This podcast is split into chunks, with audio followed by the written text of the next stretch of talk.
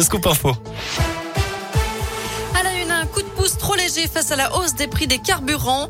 Vous êtes nombreux à réagir après les annonces de Jean Castex hier soir, le Premier ministre qui a annoncé une aide de 100 euros pour tous ceux qui gagnent moins de 2000 euros net par mois. Une prime nette d'impôt qui sera versée entre décembre et le début d'année prochaine pour 38 millions de Français, salariés, indépendants, chômeurs, retraités, mais aussi étudiants, comme l'a confirmé ce matin le porte-parole du gouvernement, Gabriel Attal. Radoscoop est allé vous demander votre avis sur la question. La nouvelle, elle est bonne pour ceux qui vont en profiter, mais pas pour ceux qui vont pas en profiter. Il vaudrait mieux que tout le monde en profite. Il y a certaines personnes euh, qui gagnent un peu plus de 2000 euros, euh, mais qui ont beaucoup de kilomètres pour aller travailler ou qui font beaucoup de kilomètres. hein. C'est mieux que rien. Ça va pas couvrir toutes nos dépenses, mais ça reste quand même un bon point pour les salaires modestes. Bah, ça va pas me changer ma vie. Après, euh, ça fait toujours 100 euros de plus sur le compte en banque, hein, donc on dit pas non. Mais euh, à l'époque où je prenais ma voiture pour aller travailler, c'était 200 euros par mois l'essentiel. Donc euh, voilà. C'est un minimum, mais sans plus. Moi, j'aurais préféré qu'ils baissent les, les taxes sur le carburant. Étant donné que le prix du carburant augmente, la valeur des taxes a augmenté, donc on pouvait baisser le pourcentage des taxes. Une prime de 100 euros net face à la hausse des prix d'énergie. Alors, est-ce suffisant? C'est la question du jour sur radoscope.com. Pour le moment, vous répondez non à 75%. Nouvelle annonce du gouvernement ce matin. La prime à la conversion et le bonus écologique seront bien maintenus jusqu'à juillet.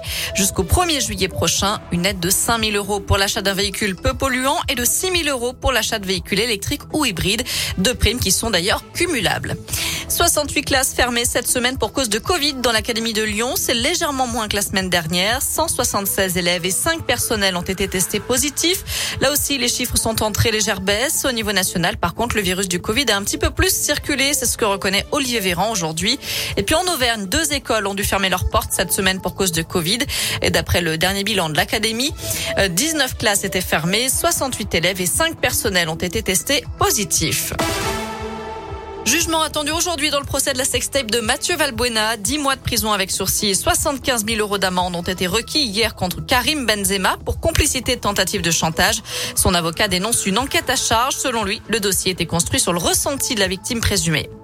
Hollywood sous le choc après ce drame sur le tournage d'un western.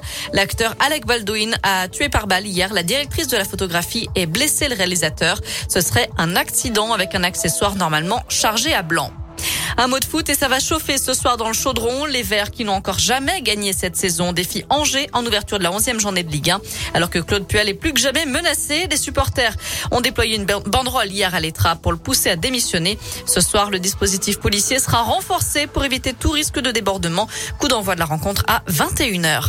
Côté météo cet après-midi, c'est une belle journée, hein, une belle après-midi avec euh, de belles éclaircies et des températures qui grimpent jusqu'à 15 degrés pour les maximales dans la région.